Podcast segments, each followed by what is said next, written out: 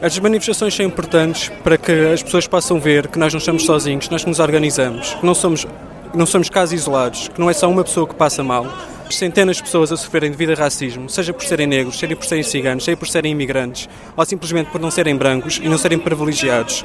É importante haver uma manifestação para que possamos juntar as nossas vozes e criar uma voz que possa ser ouvida uma voz que não fique ignorada, uma voz que possa passar para lá das barreiras do, do não, não vejo, não, não ouço e também não comento. Está na altura de provocar reações às pessoas lá de casa, está na altura de provocar a própria sociedade para deixar o seu passivismo social.